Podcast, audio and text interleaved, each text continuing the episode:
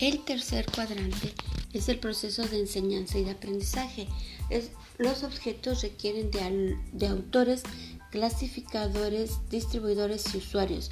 Y estas tres funciones son netamente académicas e igualmente importantes para que los objetos se construyan desde una perspectiva de redes y consideren problemáticas que articulen contenidos multi, inter y transdisciplinarios.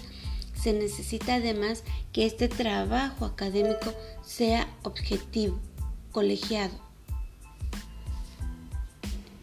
La vinculación entre investigación y docencia podría verse favorecida si la producción de objetos de aprendizaje se orienta a la difusión de resultados de investigación, visiones sobre problemática, instrumentos para producir más información sobre problemática y campos de problemática.